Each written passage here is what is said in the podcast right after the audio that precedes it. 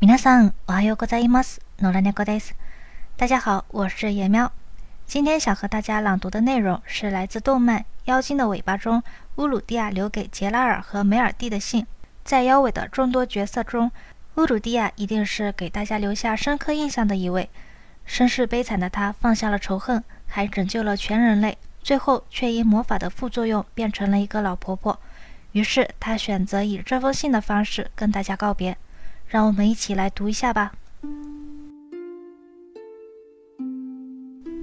ジェラール、メルディ、ごめんなさい。先の戦いで私はある魔法に失敗したの。そのせいで私の命はあとわずかとなってしまった。でもどうしても最後にお別れが言いたくて。私の旅はここまでよ。思い半ばで先行くことになってしまったけど、クリムソールシエールの精神を忘れないで。それは、罪を忘れないこと。それは、罪に押しつぶされないこと。それは、罪が許される日を信じること。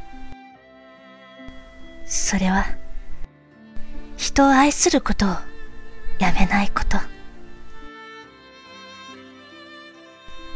本当の戦いはここからよ。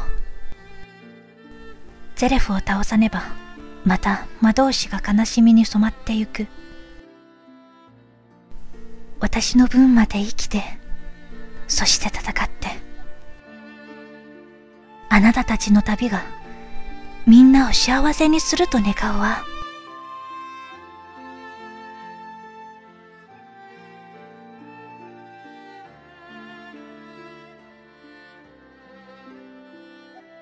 はい、今日の朗読はこれでおしまいです。ご清聴ありがとうございました。